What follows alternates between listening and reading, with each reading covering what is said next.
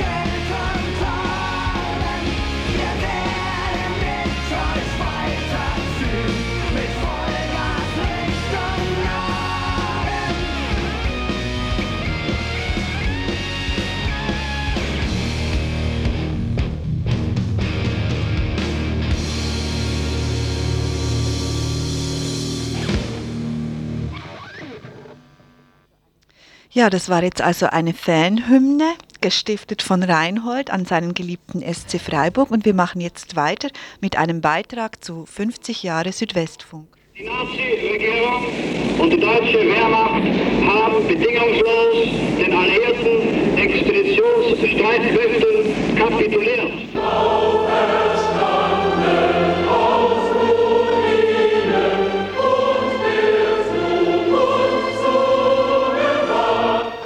Rückkehr Deutschlands zur Menschlichkeit.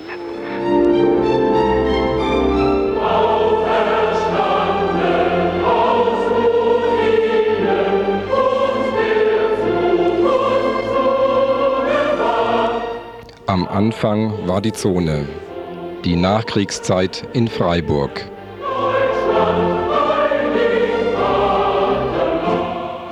Folge 18. Hier Sender Freiburg und Kurzwellensender Baden-Baden. 50 Jahre Südwestfunk.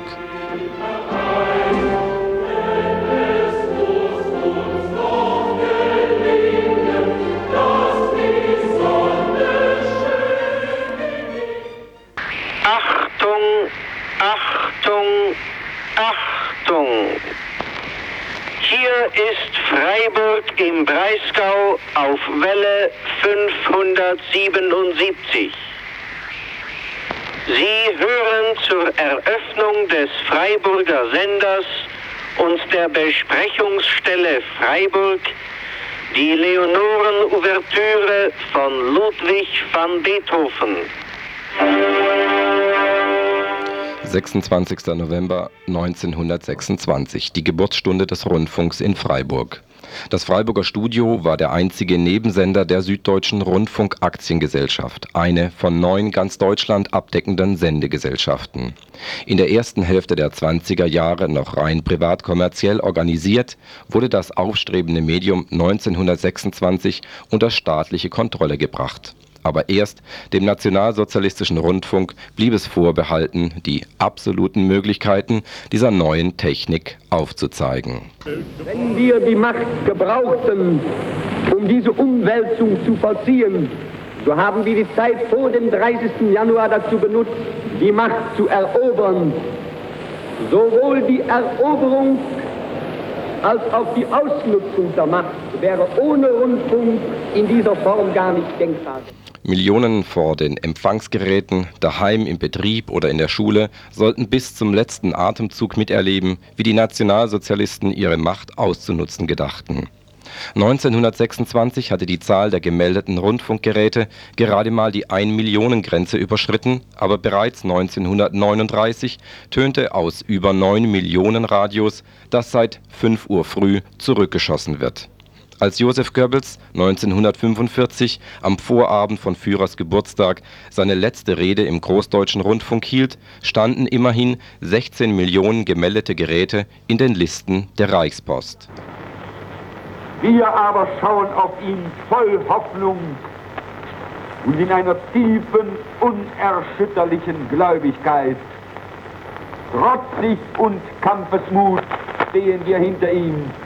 Soldat, und Zivilist, Mann und Frau und Kind, ein Volk zum letzten entschlossen, da es um Leben und Ehre geht. In Südbaden allerdings erreichte Goebbels letzte Propagandatat keine Ohren, Köpfe und Herzen mehr. Der einzige Rundfunksender Südbadens in Freiburg-Lehen hatte bereits vier Tage zuvor am 15. April mangels Strom den Sendebetrieb eingestellt und kurz bevor die französischen Truppen Freiburg erreichten, wurde, entsprechend dem Führerbefehl Verbrannte Erde vom März 45, der Sendemast von zurückziehenden Feldpionieren gesprengt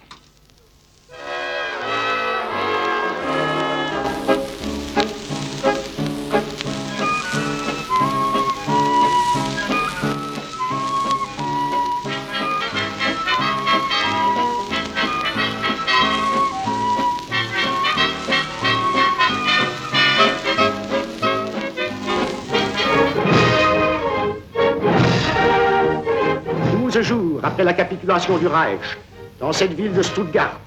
Erst vor zwölf Tagen hat das Reich kapituliert. Hier in Stuttgart, lange Zeit Zuflucht für die schlimmsten Verbräter, lässt nun die französische Armee ihre Siegesfanfaren erklingen.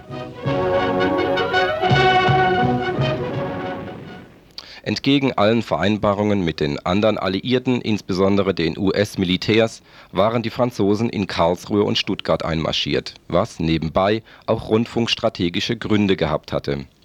Die den französischen Truppen zugedachte Besatzungszone hatte gerade mal zwei ehemalige Nebensender zu bieten, den schwer beschädigten Sender in Koblenz im Norden und im Süden den zerstörten Sender in Freiburg-Lehen eine Sondereinheit amerikanischer Rundfunkspezialisten hatte schon als unmittelbare Nachhut der alliierten Truppen begonnen, den Stuttgarter Sender in Mühlacker wieder funktionsfähig zu machen, und bereits am 3. Juni 1945 strahlte der ehemalige Stuttgarter Reichssender das Zentralprogramm der amerikanischen Armee aus, welches aus Luxemburg kam.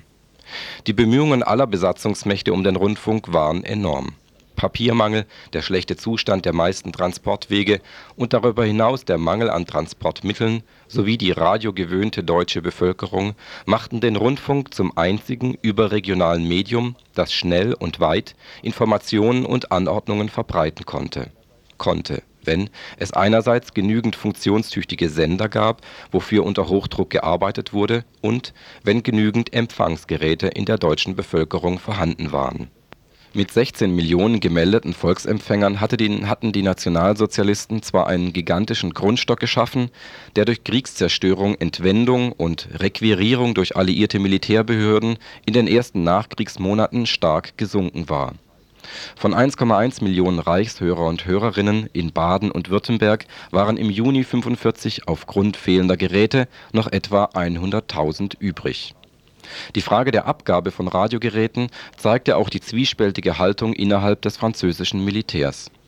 Während die gesamtzonale Militärregierung in Baden-Baden großen Teilen der Bevölkerung die alliierten Programme zwecks Information und Umerziehung zugänglich machen wollten, das zuständige Centre Propagande Radiodiffusion anordnete, dass zuverlässigen deutschen Rundfunkgeräte zurückgegeben werden sollten, änderte das an dem Vorgehen vor Ort wenig so verfügte der General de Lattre de Tassigny die Requisition sämtlicher Volksempfänger im Landkreis Freiburg, um diese an die Einwohner im benachbarten Elsass zu verteilen. Um dieser Abgabepraxis Einhalt zu gebieten, erließ der oberste Chef der französischen Militärverwaltung im Oktober sogar eigens ein Beschlagnahmungsverbot von Rundfunkgeräten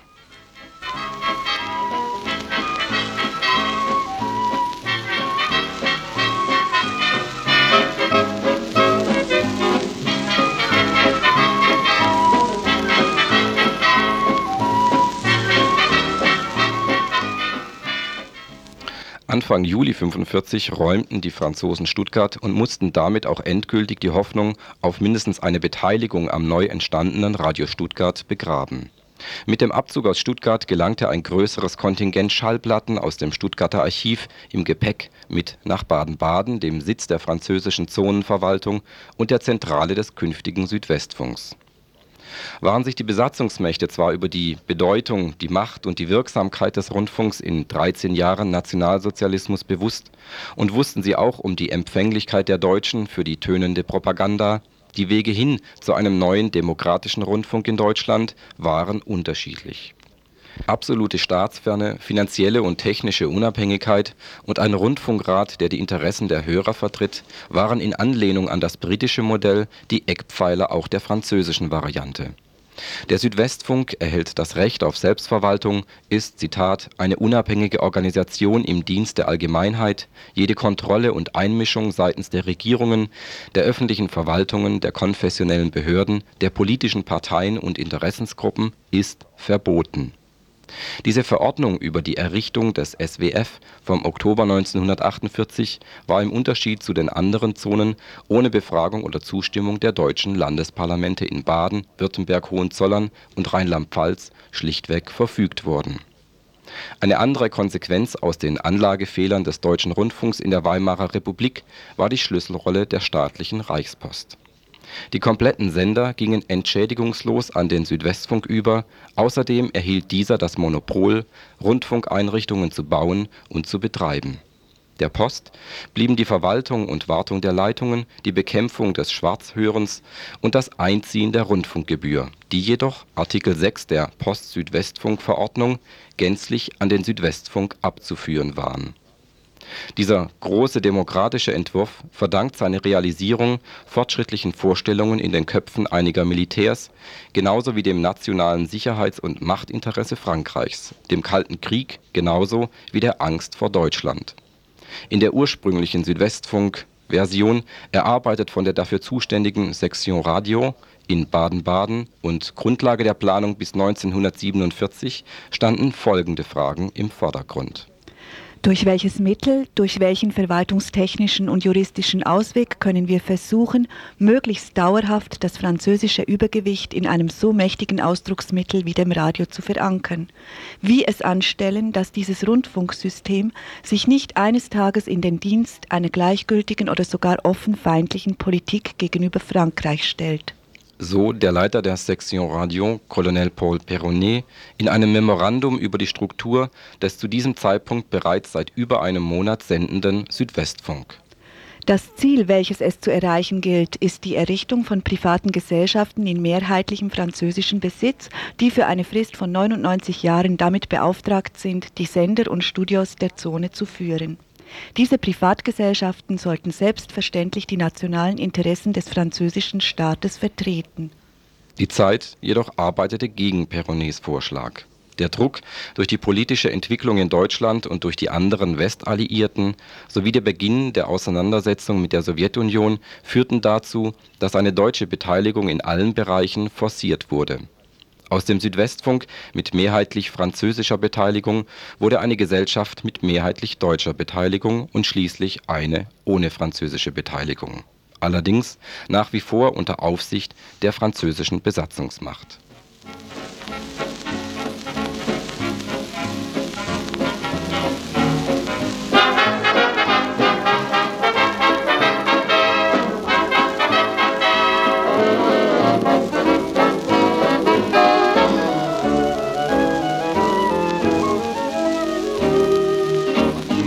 Dächern der großen Stadt findet mein Lied zu dir. Ruf dich zurück zu mir, weil ich dich liebe. Über den Dächern der großen Stadt ruft es dir zärtlich zu. Mein ganzes Glück bist du, weil ich dich liebe. Ich möchte nicht mehr einsam das Glück versäumen. Ich möchte mit dir gemeinsam von Liebe träumen. Zu den zentralen Zielen der Alliierten zählte die sogenannte Umerziehung der Deutschen. Der Rundfunk sollte auf seine Weise zur Bewusstseinsänderung, zu neuen Erkenntnissen beitragen. Die Methoden waren umstritten. Bei Radio Stuttgart, der Keimzelle des SDR, setzten die amerikanischen Radioleute auf belehrende, einhämmernde Re-Education-Texte, schwenkten aufgrund deutlicher Kritik dann auf anspruchsvolle Reformen um ab Ende 45 zum Beispiel mit der Durchführung von Radiodiskussionen. Die beste Propaganda sei gar keine Propaganda, soll ein französischer Offizier-Propagandist bei Verhandlungen mit seinen amerikanischen Kollegen in Stuttgart gesagt haben. Zumindest glaubten die Franzosen im Unterschied zu den Amerikanern, dass Umerziehung im Radio vor allem durch die sehr subtile Vermittlung des eigenen und fremden Kulturguts vermittelt werden kann die Hörer und Hörerinnen mit Neuem und Fremdem vertraut zu machen, ihren Sinn für Toleranz zu schärfen, das waren die Vorgaben für die Südwestfunk-Mitarbeiter und Mitarbeiterinnen. Innovative E-Musik, Literatur, Vorträge und die politischen Sendungen und Nachrichten erhielten deshalb beste Sendeplätze.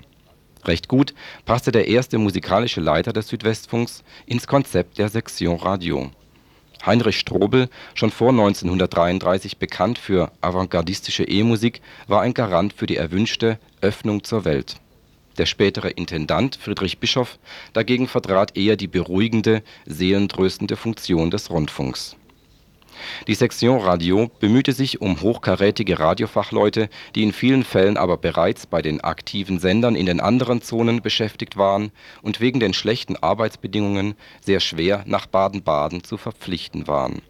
Wie bei den Zeitungen unterlagen Zentral und Regionalprogramm einer Vor und Nachzensur, auch die alemannischen Mundartsendungen Die Programmabteilung hatte Manuskripte spätestens acht Tage vor Sendebeginn zur Zensur vorzulegen, welche bei positiver Beurteilung mit dem Vermerk Bona diffusée versehen wurden.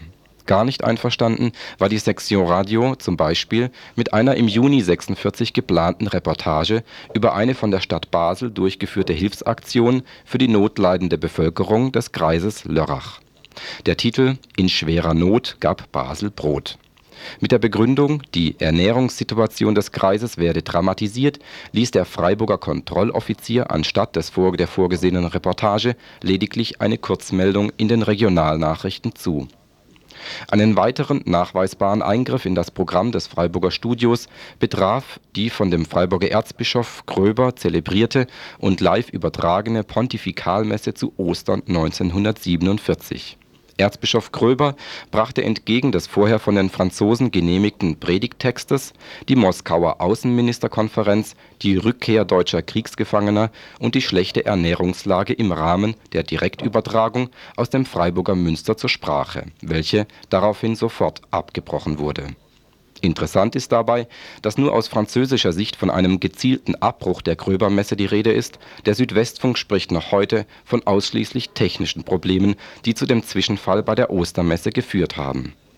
Überhaupt war das Verhältnis Rundfunkkirche zumindest vor Ort und dank des Freiburger Studioleiters Ernst Brugger alles andere als distanziert wie schon während der Weimarer Republik waren die katholische oder evangelische Morgenfeier vom ersten Sendetag an Bestandteil des Südwestfunkprogramms. Außerdem wählte Studioleiter Brugger als Pausenzeichen des Freiburger Regionalstudios das Stundengeläut der Freiburger Münsterglocken aus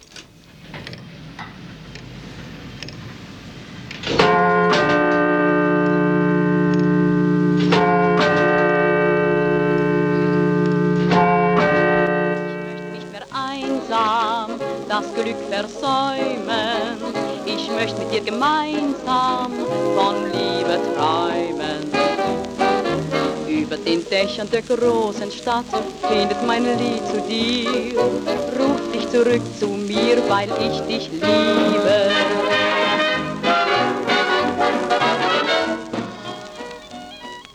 Der erste Sendetag des neuen Südwestfunks war der 31. März 1946. Das Programm umfasste werktags schon acht, knapp achteinhalb Stunden und wurde auf Mittelwelle über die Sender Koblenz und Freiburg und vorerst noch auf Kurzwelle über einen Sender in Baden-Baden ausgestrahlt. Von Sendebeginn an steuerte das Freiburger Studio einen eigenen Beitrag zum Südwestfunkprogramm bei, in Form einer täglichen 15-minütigen Lokalinformation, die per Durchsage in die Zentrale nach Baden-Baden weitergeleitet wurde Erste eigene Probesendungen aus dem Freiburger Studio, das sich in den ersten vier Jahren im ehemaligen Konzertcafé Friedrichsbau an der Kaiser-Joseph-Straße befand, wurden ab Juli 46 durchgeführt, bis schließlich am 13. August 1946 die eigentliche Sendetätigkeit aus Freiburg wieder begann Ungefähr 44 Mitarbeiter und Mitarbeiterinnen in Freiburg, ein Drittel davon im Musikbereich, verantworteten in den ersten drei Monaten knapp zwei Stunden eigene Sendezeit, ab Oktober 46 waren es dreieinhalb Stunden über den Tag verteilter Sendezeit aus dem Landesstudio Freiburg.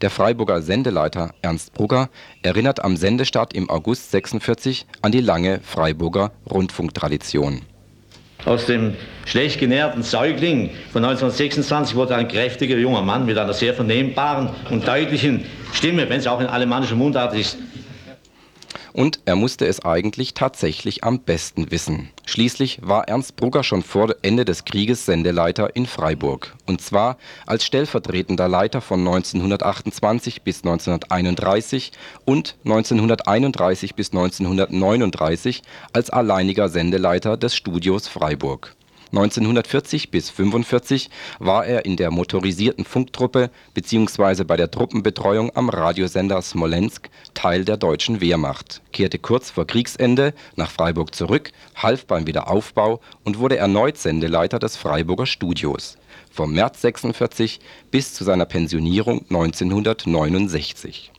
diese erstaunliche Kontinuität hat möglicherweise mit dem persönlichen Anliegen des Ernst Brugger zu tun, welches er selbst so formulierte Und wenn auch andere meinen, diese Mundart sei rau und uneben, uns klingt sie jedenfalls wie die schönste Musik und wir werden die Chance des UKW-Programms zu nutzen wissen und aus der Vielzahl der uns gestellten Aufgaben die Pflege der alemannischen Mundart in besonderem Maße uns angelegen sein lassen. Als wertvolle Unterstützung wurde Bruggers Arbeit auch von der badischen Landesregierung verstanden. Staatspräsident Leo Wohlleb 1951 anlässlich eines Feieraktes des Freiburger Rundfunks über den Freiburger Sendeleiter. Wir sind ihm dankbar, gerade auch für die Art und Weise, wie er im Kampf um unsere badische Heimat sich einsetzt für unser alemannisches Wesen, wie er immer wieder Motive findet, immer wieder etwas Neues zu künden weiß von unserer Heimat. Die Landesregierung, lieber Lob auch von anderer Seite. Ein Rundfunkleiter aus Frankfurt schrieb in einem Reisebericht für eine Freiburger Zeitung unter der Überschrift Freiburg und der Südwestfunk in Herrn Brucker, dem dortigen Leiter unseres Senders, fand ich einen echten und bodenständigen Alemannen, dessen liebenswürdige Persönlichkeit bereits die beste Vorbereitung für eine schöne Zusammenarbeit mit Frankfurt geschaffen hat. Diese lobenden Worte erschienen im Dezember 1933. Die Freiburger Zeitung hieß Der Alemanne, das Kampfblatt der Nationalsozialisten Oberbadens. Wir sind darauf angewiesen, aus den verschiedensten volkhaften und geistigen Brennpunkten aktiv unterstützt zu werden. Das hat man in Freiburg verstanden und ist zum vollen Einsatz bereit.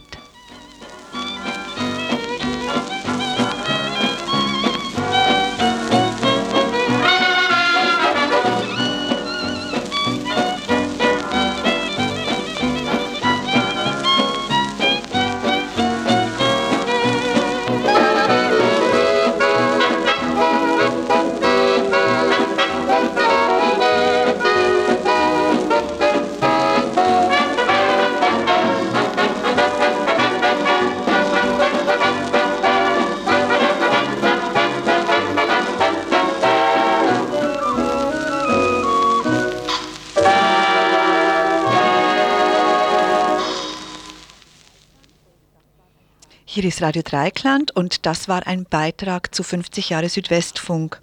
Als nächstes hört ihr eine Sonate für einen kleinen Irrtum von der Gruppe, die die Zwei heißt.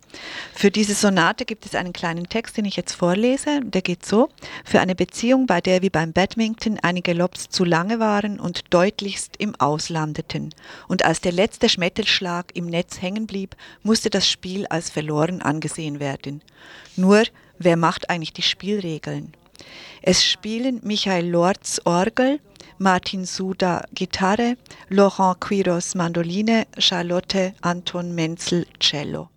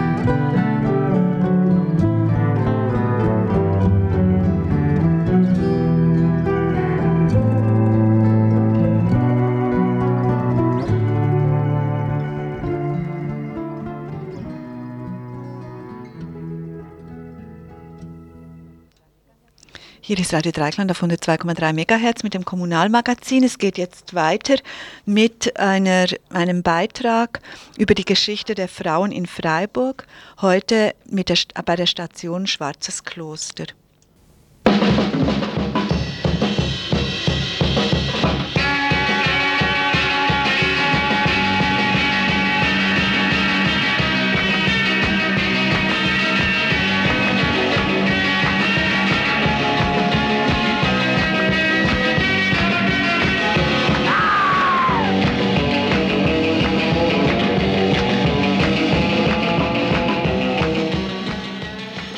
Frauen in Freiburg.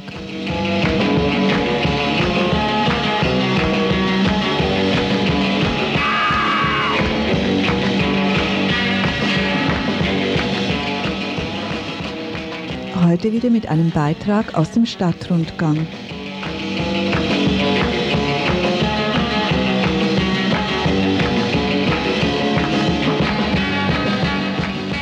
Wir sind bei der Station Schwarzes Kloster und es geht um Mädchenbildung.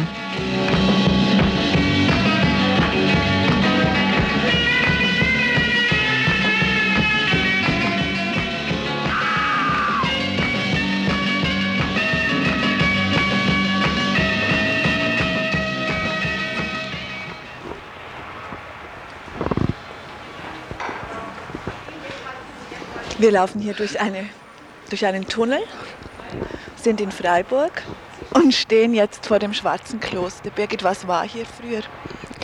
Das Schwarze Kloster, ähm, vielleicht besser bekannt unter dem Namen Kloster St. Ursula. Hier waren die Schulschwestern von St. Ursula. Es war ein Orden, der nicht nur in Freiburg, sondern im so europäischen Raum einer der ähm, intellektuellen Frauenorden war, der im ähm, praktisch vor der staatlichen Schulbildung für die Mädchenbildung zuständig war und die Mädchenerziehung. Nee, ich will jetzt hier gar nicht so viel über die Schule erzählen. Also es gab das vielleicht nur am Rande in Freiburg sehr lange bis ins 19. Jahrhundert herein nur zwei Schulen, städtische Schulen für Mädchen, die aber eben keine städtischen oder staatlichen Schulen waren, sondern getragen von Orden, also hier von den Ursulinen. Und dann gab es am ähm, oh, wie heißt der Platz? Scheiße. Am Augustinerplatz das ähm, Adelhauser Kloster, wo die Adelhauser Mädchenschule war. Und alle wurden ausgebildet zu Krankenschwestern oder Pflegepersonal? Nein, das waren Primarschulen, wo die Mädchen die ihrer Schulpflicht. Ach so, nicht die Ausbildung, sondern einfach ganz normale Schule. Ja, das waren die Mädchenschulen. Ne? Es gab aber in Freiburg seit Beginn des 19. Jahrhunderts eine ähm, Stiftung, die hieß Stiftung zur Ausbildung dürftiger Bürgerstöchter. Die war von einem ehemaligen ähm, Jesuitenpater gegründet worden. Und es war sozusagen die erste Berufsschule für Frauen in Freiburg. Ähm, diese Schule fand im Wechsel hier in St. Ursula statt und in Adelhausen. Und was waren da die Berufe, die Sie gelernt haben? Es waren fast ausschließlich ähm, Dienstbotinnen, die hier ähm, ihre Berufsausbildung erhielt, erhalten sollten und gleichzeitig ihre Schulkenntnisse vertiefen sollten. Tatsächlich war es nämlich so, dass Mädchen in dieser Zeit ein Jahr kürzer zur Schule gingen wie Jungen. Sag noch mal, wann das war. Beginn des 19. Jahrhunderts, also 1800, 1801, 2, so ungefähr. Und Mädchen mussten in dieser Zeit vom 7. bis zum 13. Lebensjahr in die Schule gehen. Und es zeigte sich nun, dass sehr viele, ähm, weil sie im Übrigen schon während sie noch Schülerinnen waren, arbeiten mussten, also teilweise ähm, im Haushalt zu Hause, teilweise schon als ähm, Kinderhüterinnen in bürgerlichen Häusern teilweise auch Heimarbeit machen mussten als Näherin. Ähm, schon mit 14 Jahren, also kurz nachdem sie aus der Schule entlassen wurden, die elementaren Kenntnisse im Lesen, Schreiben, Rechnen wieder vergessen hatten. Sodass also die Idee von dieser Stiftung war, dass sie an zwei Nachmittagen in der Woche und jeweils sonntags hier ihre Schulkenntnisse wiederholen sollten. Und gleichzeitig Dienstbotin lernen soll. Ja, das hieß neben ähm, Grundkenntnissen im Haushalt, also es gehörte zum Beispiel ein Kochkurs in der bürgerlichen Kochkunst dazu, ähm, hieß das vor allen Dingen auch ein sehr strenger Sittenunterricht. Sitten- und Religionsunterricht. Und zum Beispiel, kannst du dich noch an was erinnern? Oh ja, es gab sehr viele Regeln, an die sich die Frauen im Übrigen auch halten mussten, wenn sie aus dieser Stiftung nicht ausgeschlossen werden wollten. Sie durften nicht auf die Tanzböden gehen, nicht auf die Wachtparade. Ähm, sie sollten sich bescheiden kleiden und im Übrigen sich sowieso, das war eine der Hauptvorschriften, ähm, nicht über ihrem Stand hinaus in Sprache, Gebärden, Kleidung und Wünschen ähm, zeigen. Die oberste Sittenregel war, dass sie arbeitsam sein sollten. Und also machen, was ihre Dienstleute ihnen befehlen. Ja. Ähm, der ähm, Heinrich Sautier, der Gründer dieser Ex-Jesuitenpater, ähm, redet zum Beispiel einmal davon, dass ähm, eben genau dieser Stand also dass der weibliche Stand generell nur höchst selten einmal ein kluges und gelehrsames Frauenzimmer hervorbringt, dass es aber jetzt gerade für den Zweck der Stiftung darum geht, ähm, fleißige Bienen ähm, heranzuziehen. Und was ist dann später hier geworden aus diesem Kloster und dieser Ausbildung? Es war noch ziemlich lange im Vergleich zu anderen Städten Badens weiter eine Mädchenschule, die vom Orden St. Ursula getragen wurde. Und ich weiß jetzt nicht die genaue Jahreszahl, aber in den 70er Jahren des 19. Jahrhunderts wurde sie aufgelöst im Zuge ähm, der ähm, endgültigen Trennung der Schulbildung von der Kirche. Was bei den Mädchen als letztes passierte. Also die, die Knabenschulen waren in dieser Zeit schon staatliche Angelegenheit. Aber das, das Kloster existierte hier dann noch weiter? Ähm, es existierte nur als kleine Ordensgemeinschaft, aber nicht mehr in diesen Gebäuden hier. Also die wurden dann äh, sofort für was anderes genützt? Ähm, ich weiß es gar nicht genau. Sie waren in einem finsteren Zustand damals, also sehr, sehr heruntergekommen. Und was so unmittelbar danach mit ihnen passierte, weiß ich gar nicht. Die Schule selber wurde dann auch wieder gegründet nach einigen Jahren oder nach einigen Jahrzehnten. Weil St. Ursula gibt es ja schließlich noch heute, nicht mehr als ähm, Ordensschule, aber trotzdem noch als katholisches Mädchengymnasium.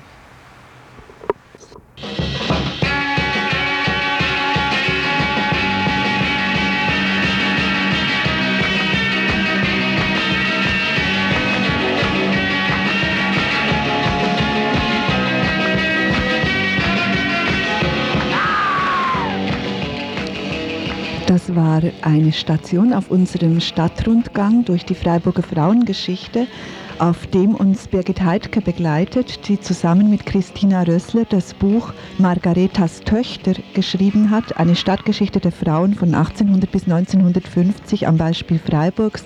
Das Buch ist im Chore Verlag erschienen und über die Mädchenbildung, über die Schulen in Freiburg ist darin noch sehr viel mehr zu lesen.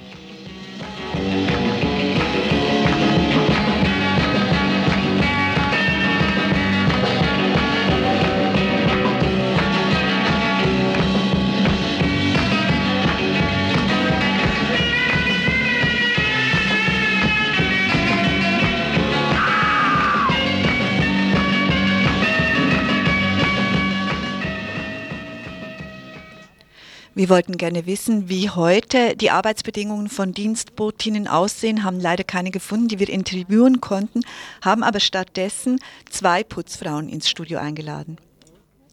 Bei uns im Studio sitzen jetzt Sabine und Elke, zwei Putzfrauen aus Freiburg. Sabine, du putzt im Haushalt, gell? Ja. Und da möchten wir gerne wissen, wie geht denn das vor sich? Also was putzt du da? Wird dir das vorher gesagt? Äh, nee, in aller Regel weiß ich schon, was ich zu tun habe. Aber ja, doch, gibt schon den einen oder anderen besonderen Wunsch.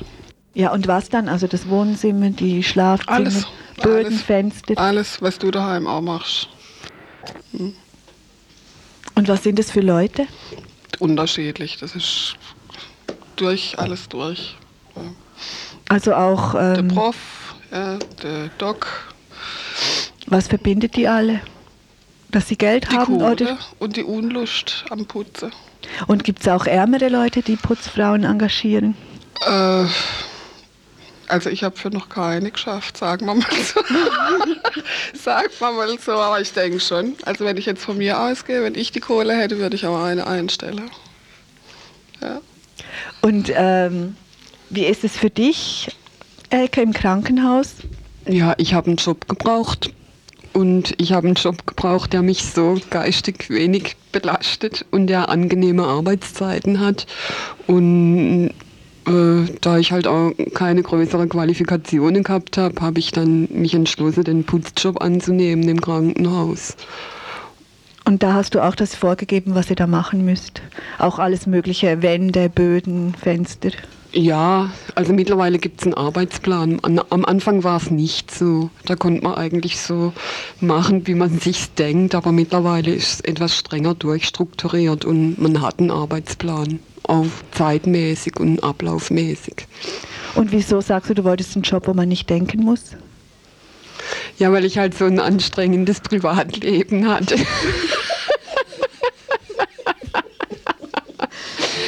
und nicht noch zusätzliche Belastungen haben wollte. Und wie ist es bei dir? Äh, Sabine, ist es da so, dass du auch diesen Job ausgewählt hast, damit du nicht denken musst? Ähm, nee, eigentlich nicht. Bei mir war das so, dass ich dringend Kohle brauche. Ja. Und die verdient man am ehesten schon noch so, wenn man irgendwo Putze macht. Ja. Wie viel bekommt man denn da in der Stunde? Also ich hätte ganz gerne mal 17, aber kriege tut man 12. Und wenn du krank bist Nada, nix. und Ferien? Kein, nee. Ist es überhaupt Dreck für andere Leute wegzumachen? Empfindest du das so beim Putzen oder ist es, ist es dann anders? Es kommt darauf an, wie es aussieht. Wenn es über die Maßen dreckig ist und das kommt schon vor, dann nervt's, weil es dann einfach wahnsinnig Zeit in Anspruch nimmt. Ja, wenn man nur so das Laufende machen muss, das ist okay für mich. Ich, hab das, auch- ich mache das auch gern. Also es ist nicht so, dass ich das jetzt nur wegen der Kohle mache, ich mache das auch gern. Und du kommst ja auch nicht vor wie die Dienerin, oder? Ab und an, ab und an. Es gibt schon so Spezialisten, die meinen dann schon, sie müsse dich runterputzen, gell, wenn irgendwas nicht passt. Aber ja gut, geht mal halt. Und du hast es gelernt, gell? Ja, ja. Wo lernt man das?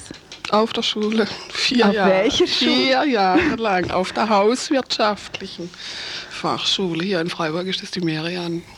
Und St. Ursula. Wohnung. Also ich bin HWL, Hauswirtschaftsleiterin und das ist der Haushalt im Großen. Also auch Krankenhäuser, was die Elke macht. Und da dann auch das Organisieren einfach auch. Mit was für Sachen habt ihr geputzt ihr? Ich denke, im Krankenhaus wird es ja vor allem Desinfektionszeug und so sein. Oder ist es jetzt da auch anders mittlerweile? Ja, natürlich muss schon noch Desinfek Des Desinfektionsmittel nehmen, aber an- ansonsten gibt es eben moderne Putzmittel für Gänge und so. Da nimmst du halt nichts zum Desinfizieren, da nimmst du halt die moderne Putzmittel mit kaltem Wasser in Eimer rein und fährst durch, fertig. Da ist ja schon genügend drin, was ja. alles killt, was irgendwie lebt. Ja, Und so kann man es nennen. Wie ist es mit eurer Haut? Schon schlimm, natürlich. Ne? Natürlich ziehst du Gummihandschuhe an, logisch. Ne? Und unter den äh, Zwischenhaut und, und Gummihandschuh, das gibt halt so ein feuchtwarmes Klima und natürlich neigst du zu Allergien, ganz klar. Ne? Und wie ist es im Haushalt? Was, haben, was kaufen die Leute so für Putzmittel? Bist du da manchmal sehr überrascht? Oder? Äh, es ist in der Regel so, dass ich die Putzmittel kaufe und ich kaufe, ja, ich benutze Neutralseife und das war's dann, gell? Und heißes Wasser, Essig, Spiritus und das war's. Gut. Gibt es eigentlich viele Männer, die in diesem Beruf arbeiten? Also hast du zum Beispiel äh, männliche Putzmänner? Heißen die dann Putzmänner? Keine Ahnung, wie man die nennt, ist mir aber auch noch keiner begegnet. Und dir im Krankenhaus? Nö, keine Putzmänner. Eher schon mal ein Vorarbeiter oder sowas. Das gibt's dann schon eher. Und wie, wieso denkt ihr, keine Männer, die putzen? Ähm. schwierige Frage. Ich denke einfach mal, dass die die Arbeit schon so geringschätzig betrachte und dass es eben zu wenig Geld gibt dafür. Ne? Wie ist es bei euch zu Hause? Seid ihr da auch die Putzfrauen oder lehnt ihr es da total ab zu putzen? Müssen da eure Männer putzen? Na, äh, bei uns ist die Arbeit verteilt. Also im Grunde habe ich ja einen Haushalt mit, mit vier Männern und die Arbeit ist verteilt. Äh, ja, bei mir ist es so, dass es schon verteilt ist. Wobei äh, ich da immer noch der Meinung bin, dass mein Mann das nicht so genau nimmt und das auch nicht so sehr sieht wie ich. Also du musst ihn darauf aufmerksam machen, wo noch Dreck ist. Nö, mache ich nicht. Ich denke, irgendwann mal sieht er selber. Ich meine, andere Erwartungen habe ich schon auch. Es ist durchaus nicht so, dass ich zufrieden bin. Und Aber da gehen eben die Meinungen auseinander, wie man putzt und wie man es macht und wie genau und so. Und wie findet ihr es hier im Radio? Also es wäre, äh, ja, so, vielleicht ist das im Etat drin, dass ich mal für drei, vier Stunden jemanden hinstelle, der das macht. Gell. Ich finde, hier muss mal eine Putzfrau her. Und wie findet ihr, bei uns wird ja darüber diskutiert, dass es schlecht ist, ähm, jemandem Geld dafür zu geben, dass sie oder er den Dreck für uns wegmacht. Wie findet ihr das? Solche Diskussionen, findet ihr, dass es eigentlich generell so sein müsste, dass niemand mehr als Putzfrau arbeitet? Also es wird hier so als entwürdigende Arbeit gesehen. Ja, klappt es denn so? Äh, das seht ihr ja. Es klappt offensichtlich nicht, gell? Und von daher denke ich, es gibt halt, mein Gott, das ist eine Arbeit, die ist da, die muss gemacht werden. Warum soll die nicht entlohnt werden, gell? So sehe ich's. Es auch Leute, die ein schlechtes Gewissen haben, dass sie Putzfrauen engagieren und ist es irgendwie peinlich, sind die dann besonders zu dir? Ja, es gibt also ganz, ganz nette Leute, die auch, äh, da draußen steht ein Kaffee oder so. Ja, doch, das gibt's schon. Gibt's schon. Und die sich bei dir quasi entschuldigen, äh, dass sie eine Putzfrau einstellen ja, und es nicht selber wegmachen. ja, Dreck. ja, das gibt's schon. Es gibt, auch, es gibt auch wirklich Frauen, die sagen, sie müssen aufräumen, mit Putzfrau kommt. Das finde ich immer am besten.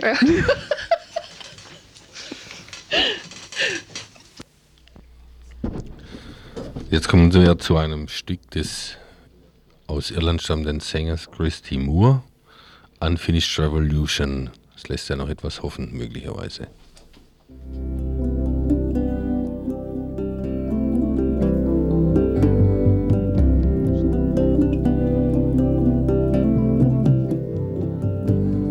From the health center porch, she looks to the north, where Nicaragua was enemies hide.